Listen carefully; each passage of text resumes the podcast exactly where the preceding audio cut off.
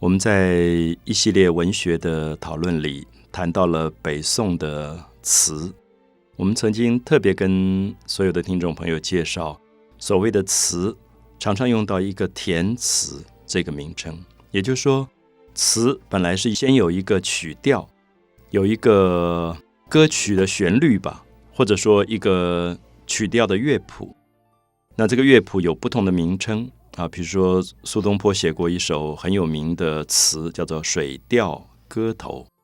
那么这个水调，这个调性的调。就有一点像我们在西方的音乐里面讲的 G 大调或者 C 小调这样的一个名称，所以水调歌头是一个固定的一个词牌啊，用专业的术语来讲，词牌就是每一个词有一个曲调的一个格式叫做牌。那么这些文学家像苏轼，他不是音乐家，他是一个文学家，可是当然他们略懂音律。啊，就是他懂得一点填词的技巧，他就把字一个一个的填进固定的旋律当中。那么用今天的话来说，就是所谓的歌词创作者。我想有时候我们在一个什么流行歌曲或者是创作歌曲的什么奖项当中，会有一个作曲的呃最佳什么什么奖，或者作词的什么什么奖。那如果用这个角度来看。北宋的很多有名的所谓的词家，也就是当年一千多年前填词高手，就是写歌词的高手。那我们曾经说过，这些歌词现在都变成了重要的文学。可是非常的遗憾是，大部分他们的旋律怎么唱已经失传了。所以我们应该要了解到。像等一下我们会介绍北宋最有名的一位填词高手，就是苏轼、苏东坡。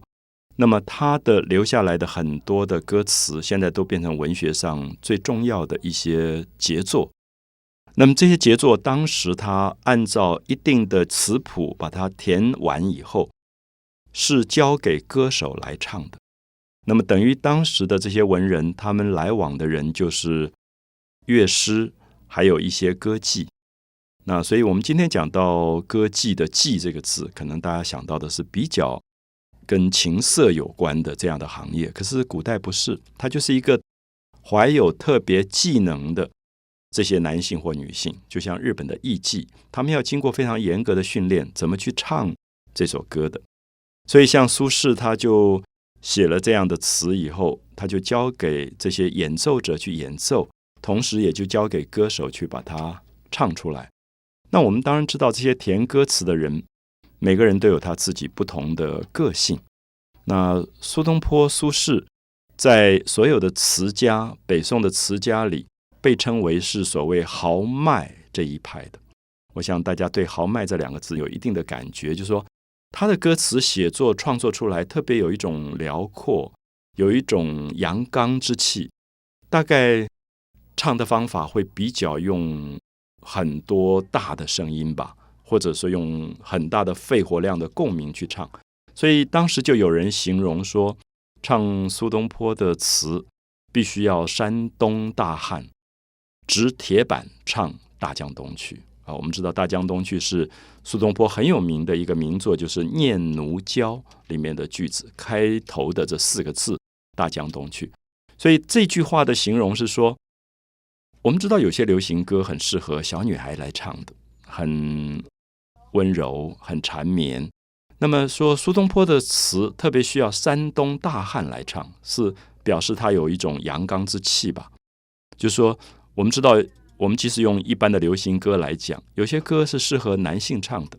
有些歌是适合女性唱的。比如说，现在也许我们会觉得社会里面流行着一种比较女性的。温柔或者缠绵，甚至有很多男歌手，他的唱腔都有一种女性气质啊。这里面没有绝对好或不好的问题，只是说一个时代的风尚可能倾向于比较的温柔或者比较低迷。可苏东坡不一样，苏东坡在他的文学形式当中，特别希望开创一种很阳刚豪迈、很男性、很开阔、很明朗的这种调性。好，所以我想。呃，当然，这里面牵涉到每一个文学创作者自己的生命风格。我们也应该大概讲一下在四川出生啊，他的故乡是四川的这个苏轼，其实是一个非常有才华的一个诗人。年轻的时候很早，他就已经表现出他的这种多样的创作上的才能。我想这个才气到底怎么去评断，其实是非常难讲。好，我们如果碰到一群年轻人，我们觉得有的人木讷，有的人好像很能够表现自我，很有才气。其实才气这个东西，每个人表现的方法也不太相同。可是苏东坡有一个特征，就是他大概很敢把自己的爱恨讲出来啊，他不太。喜欢扭捏作态，不太喜欢有一点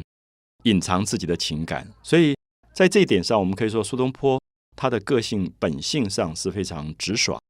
非常豪迈直爽。那么有什么话就讲什么话的，所以我们就可以看到这样的一个生命性格，在他很年轻的时候，也就表现出他的一种才华洋溢，而且有一点。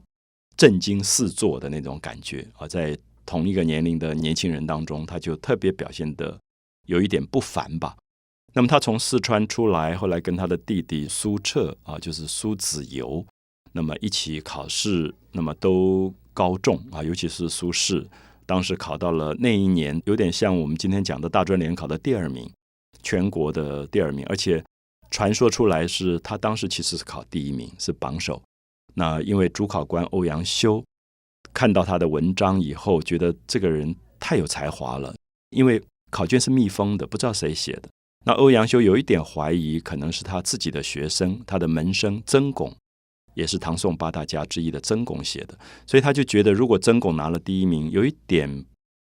会引起人家的非议吧，因为这是你自己的学生，所以他就把他列为第二名。可是没有想到，这个密封卷。一打开来，竟然是一个四川来的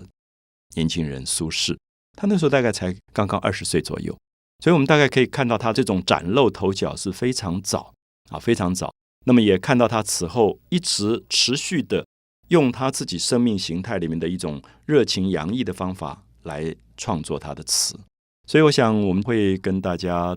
一起回忆一下苏轼的一些名作，像《念奴娇》，像《水调歌头》。大家可能耳熟能详，《大江东去》《浪淘尽》或者“明月几时有，把酒问青天”。那我想我们会谈一下